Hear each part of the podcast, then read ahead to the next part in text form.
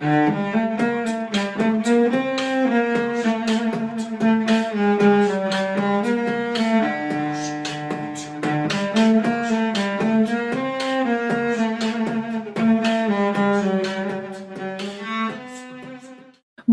dia, boa tarde, boa noite para você que é torcedora, para você que é torcedora do Santos Futebol Clube. Mais um Alvinegras da Vila nas nossas entrevistas com os pré-candidatos à presidência do Santos Futebol Clube. Hoje com a gente, Andrés Rueda, antes de dar oi oficialmente. Primeiro oi para minha companheira, nem me apresentei, eu sou Anitta Efraim. E a minha companheira de sempre, Isabel Nascimento. Tudo bem, Bel?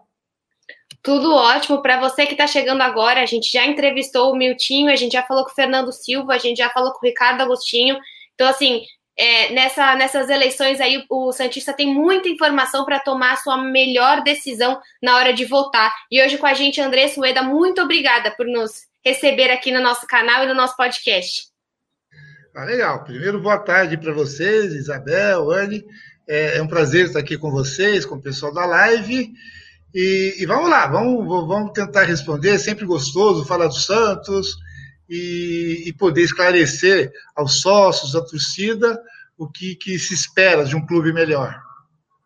É, estamos precisando bastante desse caminho. Bom, a primeira pergunta a gente queria ouvir de você, Rueda, oficialmente pré-candidato à, à, presidência do Santos Futebol Clube, e quem é o seu vice? Bom, o meu vice é, é já foi escolhido há mais de um ano, tá? É o, é o José Carlos Oliveira, ele participou da gestão do Pérez, está no comitê de gestão, é, ele trabalhou durante 40 anos é, na Caixa Econômica, Banco do Brasil, é uma pessoa completamente apolítica, ele não tem grupo, tá? é uma pessoa técnica, tá? uma pessoa proba, com a capacidade de gestão de pessoas, de gestão de dívida, e, e, financeira muito grande. Bom, a gente viu no começo dessas formações de eleição, de chapa, a formação desse tal chapão, né, que existia. Então você estava envolvido, tinha o Nabil, tinha o Marcelo Teixeira, tinha o Jatene, tinha o Chalca. A gente queria saber o que, que aconteceu é, com esse chapão, se ainda há resquícios na sua candidatura disso, se você saiu ou se você é o que sobrou desse chapão e Marcelo Teixeira que desvencilhou disso, e queria o que aconteceu. Então, na verdade, é, aquilo foi um movimento que e, e, e esse movimento apoia tá, 100% a chapa União pelo Santos. Tá? Aquilo, como é que é, aconteceu?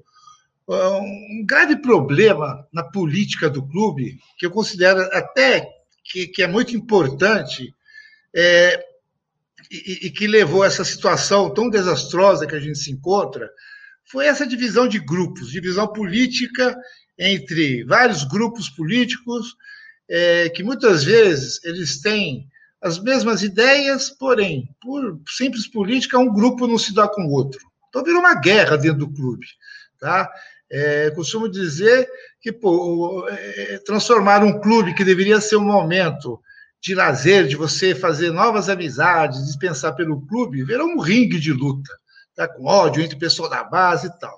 Então, quando a gente participou desse movimento de pacificação, várias lideranças tiveram esse mesmo sentimento. Tá? Pô, precisamos unir a parte política do clube. E como é que você consegue unir pessoas que eram antagônicas, né, que muitas vezes tinham posições bem, bem, bem diferentes dentro da política do, do, do clube, você consegue unir através de um pacto. Dizer, independente do que você acha, vamos fechar umas coisas que são, é, que são fundamentais, que a gente não pode abrir mão. Então, sentou todo, todo esse pessoal que você comentou, é, a gente fez várias reuniões e colocamos um pacto, onde basicamente eles diziam o seguinte: ó, em primeiro lugar está o Santos Futebol Clube. Segundo lugar, vamos parar com qualquer projeto pessoal. Vamos tentar montar um projeto para o Santos e vamos esquecer o lado é, é, é pessoal de cada um. Terceiro, zero de troca. Tá? Quem entra aqui está é, tá entrando porque quer ajudar o Santos e não porque almeja alguma coisa, tá? Ou participação em CD, CG. Vamos esquecer isso. É, qualquer tipo de, contrata de contratação é, que exista com, com, com, a nossa vitória vai ter que ser por meritocracia. Chega de trocar cargo por apoio nas eleições. Tá? Isso acaba afetando diretamente o, o, o andar do clube. Tá? E, por último, um negócio que devia ser óbvio, falou, olha, é, se a gente realmente alcançar o poder, uma regra é, básica é que vamos respeitar o estatuto. Quando se diz respeitar o estatuto, o que, que você está dizendo? Que as decisões vão ser realmente colegiadas, isso o nosso estatuto prega, mas infelizmente é, quase nunca se segue, tá?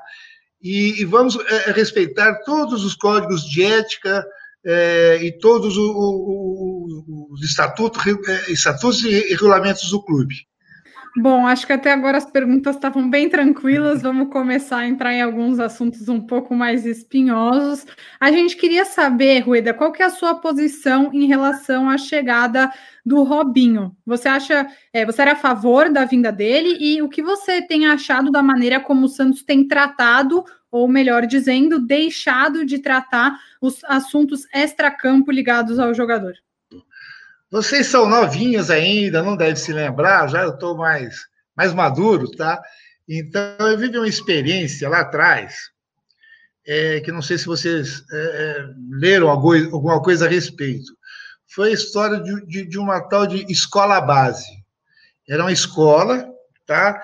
É, para crianças, era um casal, acho que japonês, que cuidava da escola, e por qualquer motivo tiveram um, vai, um, uma reclamação de um possível caso de pedofilia nessa escola. Tá?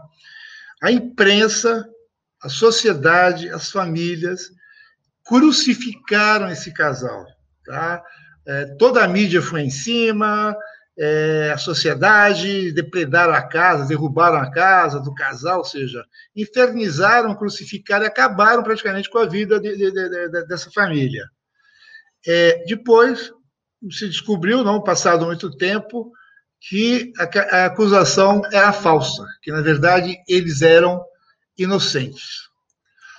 A imprensa foi, falou, olha, pediu praticamente desculpa, teve um canal de televisão que depois teve até que pagar uma indenização, só que o mal que fizeram para aquela família era foi, foi irreversível, acabou com a vida dessas pessoas.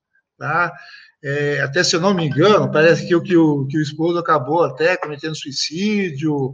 Tal. Então, é, aquilo, para a imprensa, pelo jeito, acho que não valeu muito a lição, né? porque eles continuam, infelizmente, ainda é, crucificando sem ter real certeza do, do, do, fato. Mas eu, que não sou bom nem nada, eu peguei aquilo com uma, com, uma lição de vida. Né? Que lição? poxa, é um princípio de vida Olha, pelo que eu vi, é, no meu entendimento, tá? É, é, é, uma, é, uma, posição muito particular minha, tá? É, é, é, muito claro. Eu jamais vou cometer o erro que aconteceu lá atrás, tá?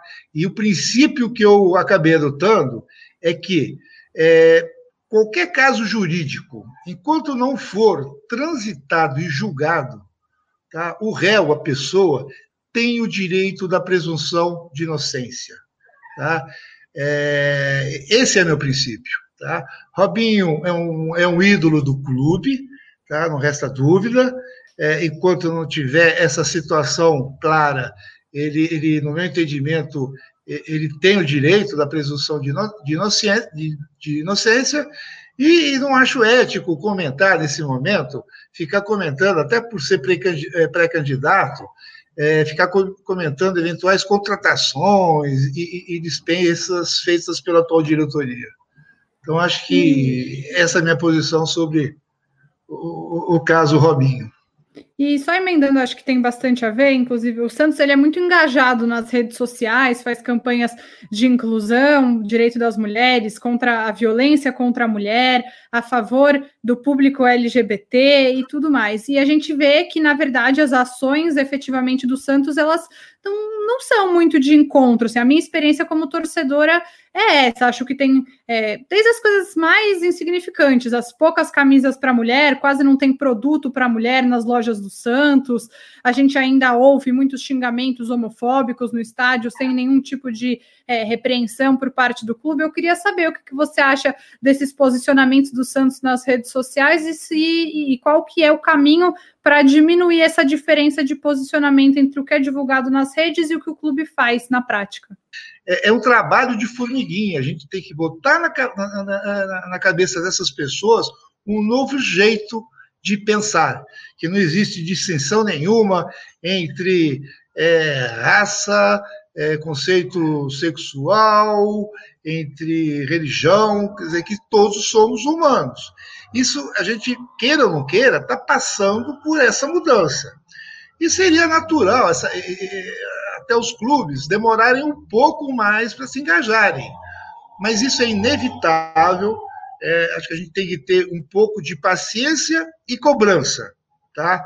Para que é, pouco a pouco isso vá entrando na, na, na nossa sociedade, isso vai entrando é, nas pessoas, vai entrando na torcida.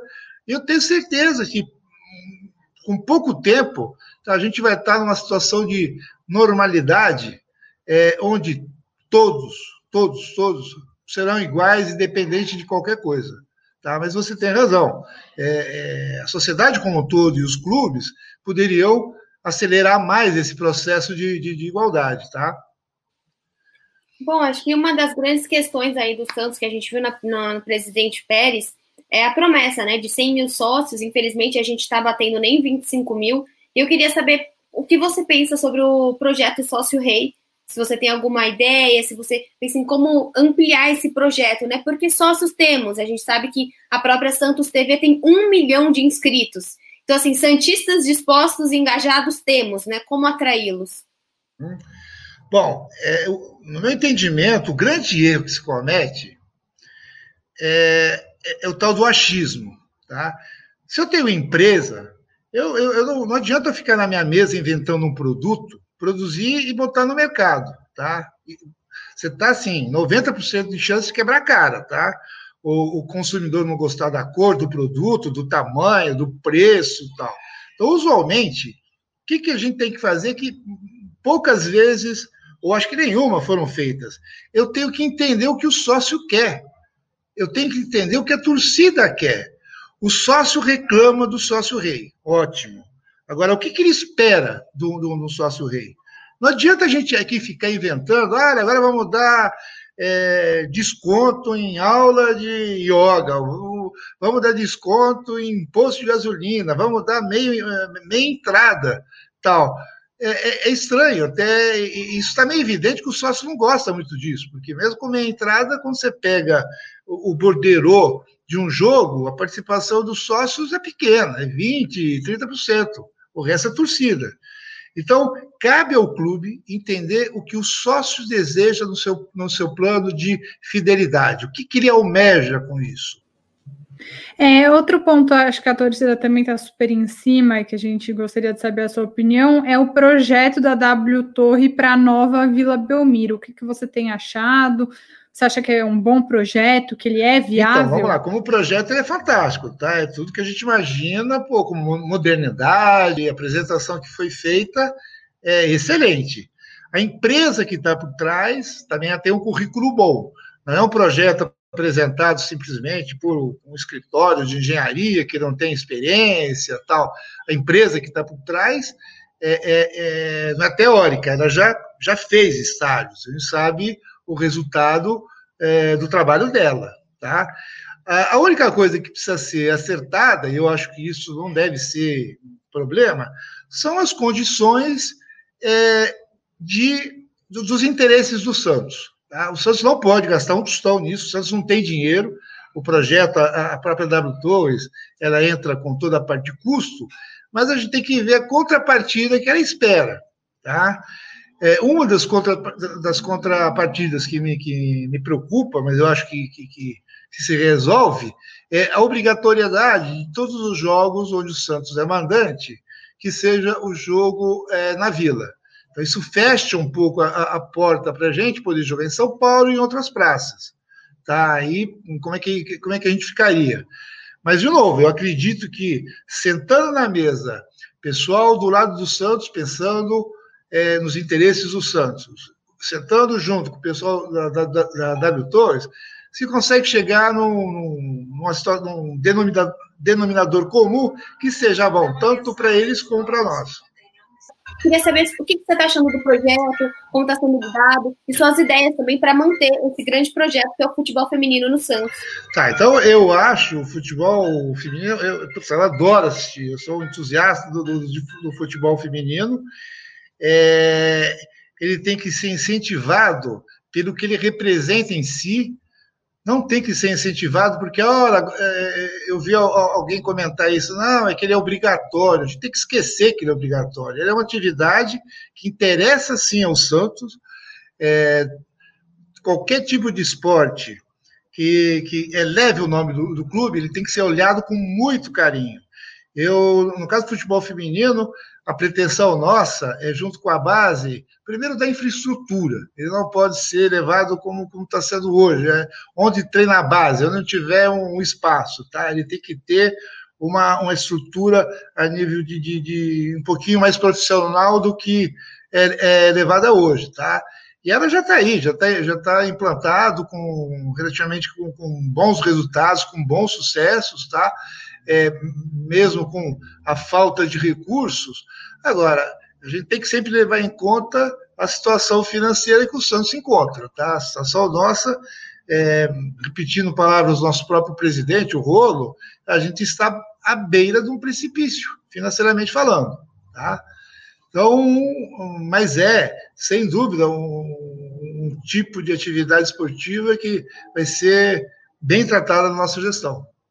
É, a gente pretende inserir o Clube Santos dentro da indústria de entretenimento como um dos principais é, é, valores dessa indústria mundial, um dos principais clubes dessa indústria do entretenimento.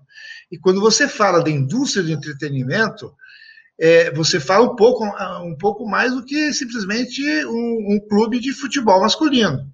Tá? O mundo está mudando, é, a parte digital está acontecendo, é, a nossa principal fonte de renda, que sempre foi é, TV aberta, a gente percebe que eles estão passando por um período completamente instável, a gente não sabe o que vai acontecer, e o mundo está tá trilhando para esse caminho de, de, de, de, indústria do entretenimento, onde todos os esportes, é, o Z-Game, ou seja, todas as atividades vão fazer parte de, desse novo mundo. A Europa já está bem avançada uh, nisso, e infelizmente aqui no Brasil a gente está pedalando ainda, está começando a, a, olhar nesse sentido. E, Rueda, acho que uma questão que o torcedor quer saber, né? Você ajudou é, numa situação super delicada que o Santos estava vivendo, numa iminente perda de pontos pela punição na FIFA, que voltou né, na, nesses dias um novo transfer ban, mas um pouco menos perigoso. É, ainda não está correndo risco de perder pontos, mas corria no caso do Kleber Reis, tinha que pagar um valor para o Hamburgo, e você emprestou uma quantia muito significativa ao Santos. A informação que eu tive é que você fez um empréstimo sem juros. Que, de, que vai começar a ser pago no ano que vem, em 2021, e eu queria saber, queria que você explicasse para o torcedor do Santos como que foi esse empréstimo e também a negociação, porque não foi só o empréstimo, né? Quem te apoia na sua pré-candidatura também ajudou na negociação dessa questão com o Hamburgo, né? É, mais importante do que o aporte financeiro, tá? Nessa, nesse auxílio que a gente deu com a, com a negociação com o Hamburgo, tá? foi a maneira profissional que uma equipe que sabe fazer, tá? É, a gente colocou a liderança o Walter Schalke, tá? que é o presidente Suzano, é desacostumado a fazer mil renegociações de dívida, mil negociações nesse sentido, e a gente partiu para uma negociação profissional com o Hamburgo. O que, que é uma coisa profissional? Primeira coisa é sigilo. Tá? Você não pode estar negociando e a imprensa está falando dos valores, a rede social está falando outros, isso só atrapalha. Então, acho que foi uma das poucas vezes que a gente conseguiu dez dias não vazar nada dessa negociação. Segundo, quando a gente foi negociar, a gente já sabia o valor máximo que o Santos poderia é, honrar essa negociação. Não adianta nada eu fazer um acordo e depois não ter como honrar, tá? Que foi isso que aconteceu com o Hamburgo. O Hamburgo não queria nem ouvir falar do Santos, porque teve quatro acordos feitos pela gestão anterior que não foram honrados. Então, para você ter uma ideia, dos dez dias de negociação, cinco a gente passou é, é, tentando trazer de volta a credibilidade, porque o Hamburgo nem queria falar com a gente, mandava falar direto com o jurídico. Aí, com calma, a gente foi mostrando quem era, é, que tinha mudado a gestão, quem era o Schalke, quem era o Rueda, o que estava acontecendo. E, em cima disso, a gente chegou nos decisores, que era o CEO e o, e o presidente.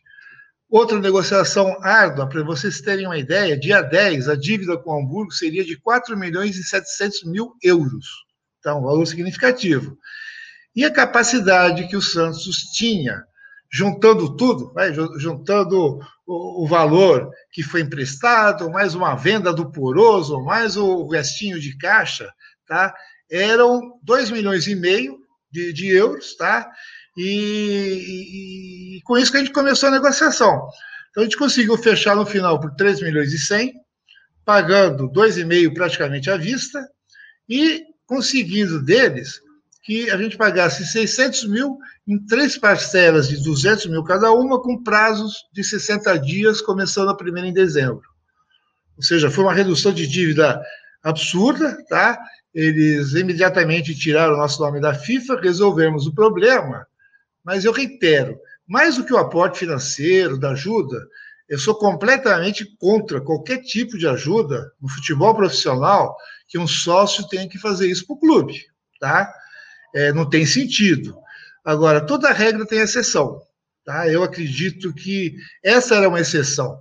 É, se a gente não, não, não resolvesse esse problema, o Santos teria é, danos irrepa irreparáveis, tá? Ser rebaixado de uma divisão, isso é, vai, a gente perderia aquele ditado, né? Que time grande é incaível.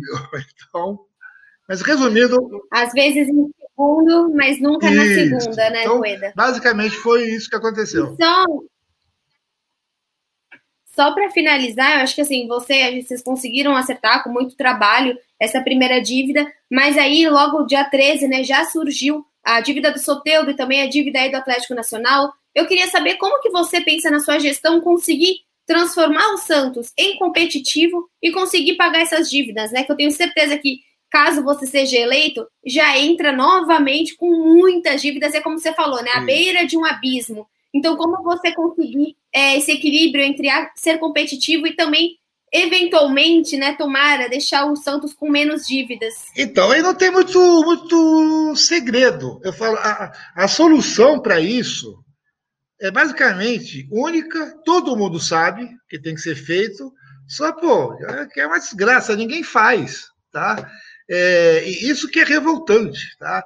Isso que eu falo, que, que a nossa chapa tem um diferencial. Você tem pessoas que já fizeram isso, tá? Pessoas que na prática já executaram, já tiraram empresas em situação ruim, que já renegociaram dívida e, e por aí vai.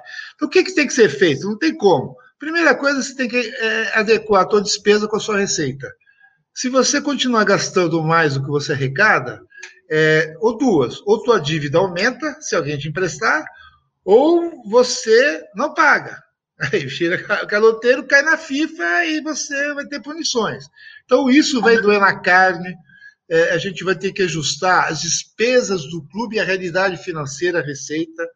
Você tem que ter uma folha compatível com o que você pode pagar.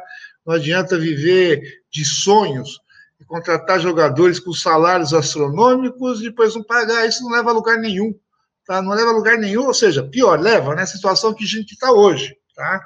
É, houve, a gente fala, muitas contratações erradas que aconteceram foram em decorrência disso. O clube não tinha dinheiro, aí pensava, ah, vamos contratar, não paga hoje, paga o ano que vem. Tudo certo, põe para dentro. Só que o ano que vem chega, e quando chega, pô, aí ou você paga, ou senão fica nessa situação vexatória de, de, de FIFA. Então, isso é a primeira coisa. Segundo, é, você tem que, a gente fala, alongar a dívida, pedir um fôlego e, e baixar os juros.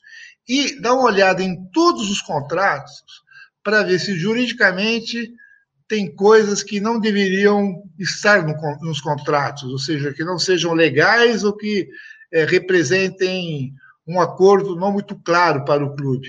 Um exemplo que eu falo, que isso aí me revolta até hoje. Como é que alguém pode ter assinado um contrato é, dizendo o seguinte: olha, em setembro de 2019 você tem que me pagar 5 milhões de euros.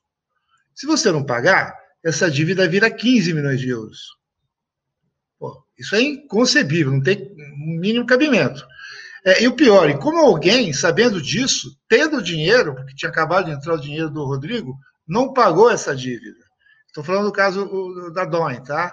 Que, no meu entendimento, é vergonhoso. A gente devia a última parcela de cinco para resolver um problema que está preocupando o clube aí já não sei quantos anos, tá? E a dívida virou de novo 90 milhões. Então, isso não pode acontecer, tá? Agora, você coacionando isso, mostrando para o teu credor que você tem credibilidade, se ele fechar um acordo com você, ele pode ficar tranquilo que esse acordo vai acontecer, pouco a pouco você vai mudando uh, o perfil do clube. Então, agora, isso leva tempo, você não consegue fazer isso em um mês, dois meses, tá? Vai, vai levar tempo, a gente vai sofrer na carne, mas é, com certeza é, a gente vai sair dessa. Aí não, não tem é, o porquê. A gente vai, vai sair dessa situação vergonhosa que o clube se encontra. A gente perdeu tudo. A gente perdeu credibilidade, a gente não é que não paga, de, de, de mal pagador, a gente passou a ser caloteiro. Se eu compro um jogador, não pago, vendo, recebo e não pago, aí já não é mal pagador, aí se tem outro nome, né? É, acho que é, é, sair dessa é o que todo torcedor espera, e acho que o Santos não aguenta uma quarta gestão temerária seguida, e por isso que a gente fala sempre, torcedor, pesquise, vá atrás das informações de quem são os candidatos, a gente faz a nossa parte, e hoje a gente fez a nossa parte mais uma vez, conversando com o Andrés Rueda, ele que é pré-candidato à presidência do Santos Futebol Clube, e também acho que vale sim a gente lembrar que foi quem ajudou o Santos nesse momento difícil, e explicou para a gente alguns posicionamentos que tem, levem isso em consideração, procurem o melhor candidato, porque só assim o Santos vai para frente. Rueda, muito obrigada pelo seu tempo e por conversar aqui com a gente. Tá, eu, eu, eu que agradeço aí pela participação e eu peço sempre para o sócio. É, plano de trabalho, todos os pré-candidatos vão ter e praticamente iguais. Analisem currículo e vejam quem já fez. O Santos não pode se dar o luxo de ter uma gestão teórica, tem que ser prática, tem que tomar atitudes, ações. E isso só pode ser tomado por quem já fez. E a nossa chapa acho que reúne essas condições. Voltem na Legal. gente, com certeza. Obrigada, Rueda. Até a próxima. Tchau, tchau. Até a próxima. Tchau.